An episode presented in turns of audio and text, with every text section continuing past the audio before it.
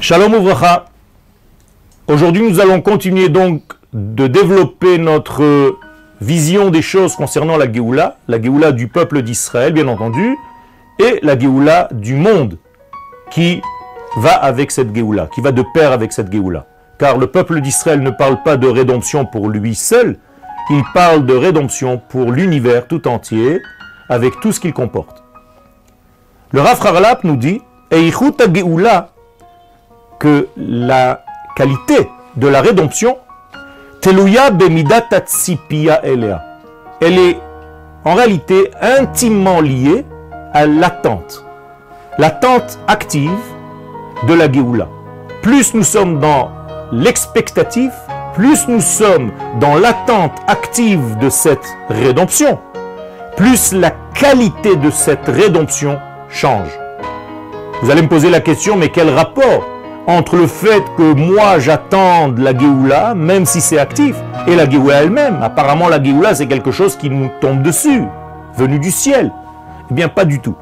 La Géoula c'est en réalité par la mesure de notre capacité à vouloir, à languir les degrés qui en réalité sont les degrés de base avec lesquels nous avons été formatés.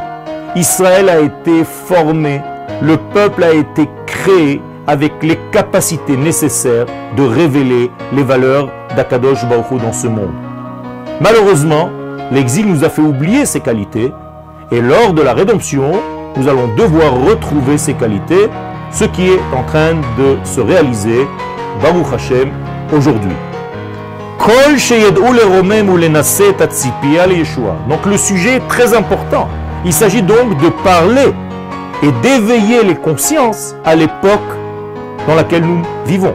C'est-à-dire que je suis obligé aujourd'hui de traiter de ce sujet, et c'est pour ça que j'ai choisi ce sujet en l'occurrence, et ne pas traiter d'un autre sujet qui, dont toutes les yeshivot sont traités d'une manière euh, abondante. Il faut aujourd'hui s'occuper aussi du sens de la rédemption d'Israël et de ce que cette rédemption veut dire réellement pour le monde entier. Eh bien, il faut monter le niveau de l'attente de cette Géoula et il faut étudier ce que représente cette Géoula pour savoir de quoi nous parlons.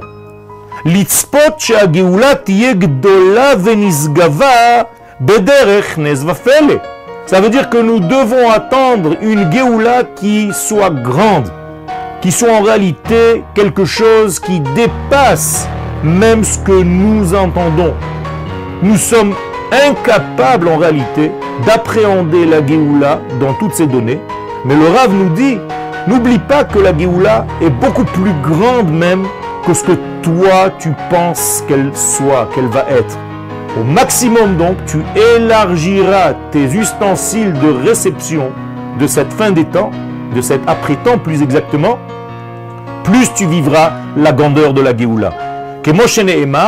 Et donc, nous avons un verset, nous allons voir en réalité des degrés qui nous dépassent comme au moment de la sortie d'Égypte. La grande différence, c'est qu'à la sortie d'Égypte, la nature fut mise de côté, alors que dans la Géoula d'aujourd'hui, la nature va devenir associée, Akadosh Baruch va utiliser cette nature pour faire avancer sa rédemption. Nous sommes en plein dans ce processus, il faut ouvrir les yeux et voir les choses. Todarabah.